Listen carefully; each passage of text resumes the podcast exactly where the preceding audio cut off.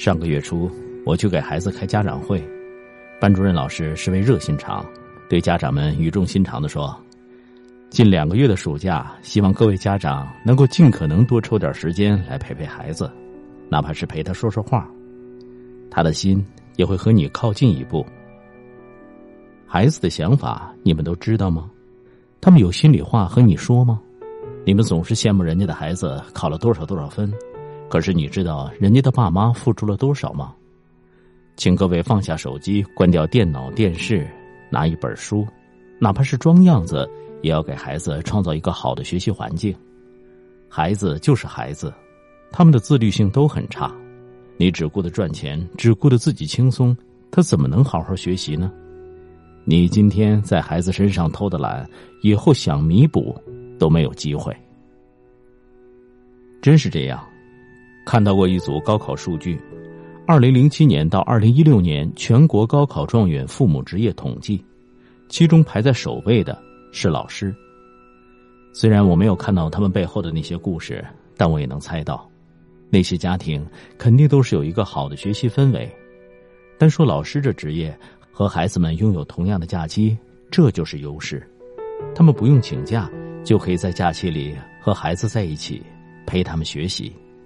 当然，这也只是客观理由，并不是所有成绩好的孩子父母都是老师。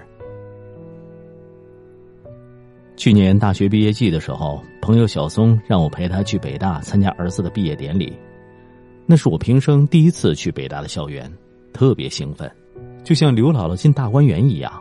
我东走西看，不停的忙着拍照。这是我一直梦驰神往的地方，可不论我对他多么爱恋，多么深情，此生也只能以这种方式向他致敬了。我羡慕的看着每一个路过的学生，他们年轻而富有朝气的脸上洋溢着明媚的笑容。我和朋友聊起他的儿子，我问他儿子当年高考成绩，他说六百八十九，好像是他们学校的理科状元。我惊讶的叫了一声。赶紧问他究竟用什么样的秘籍才教出这么优秀的孩子？他笑着说：“我哪教得了？就是每天陪着他，让他知道不是自己一个人在努力。从小学到现在，一直都是他在书房里学习，我就在旁边看书。他的成绩也是忽高忽低，每次我都和他一起找原因，然后和班主任以及任课老师沟通，不让他的任何一门成绩落下。他爸爸工作忙。”但是只要有时间，也都会陪孩子。每天晚上他下班回家，无论多晚，都拿着一份书报在看。儿子不睡，他绝对不会睡。如果说有秘籍，这个算吗？事实上，小松平时也很忙，他在单位是个小领导，每天也有很多工作需要处理。只是再忙，他都把孩子的教育放在首位。总是听人说自己多忙多忙，没有时间陪孩子。可是那些比你忙无数倍的人，却把陪伴孩子成长作为人生最重要的事情。前美国总统奥巴马在任期内，他的大女儿玛利亚考上了哈佛大学。这个有着全世界最忙父母的孩子，却享受着最优质的陪伴。奥巴马曾经说过，自己最骄傲的一件事，就是在长达二十一个月的总统选战中。也从来没有缺席过一次女儿的家长会，从议员到总统，无论身居什么样的位置，有多忙碌，他都会抽出时间，尽量陪在玛利亚身边。他经常自己带着两个孩子到书店，还挤出睡前阅读时间，陪着玛利亚读完七本《哈利波特》。他说：“我不会做一辈子的总统，但我一辈子都在做一位好父亲。”这些年，无论多忙，他都争取时间陪在女儿身旁，伴她去实现自己的梦想。孩子需要陪伴的时间真的很短，等他长大了，他会有自己的工作生活，你再想和他多说几句话都很难。我认识一位老板，这些年生意越做越大，资产早已数亿，夫妻两个人，一个是公司的总经理，一个负责财务。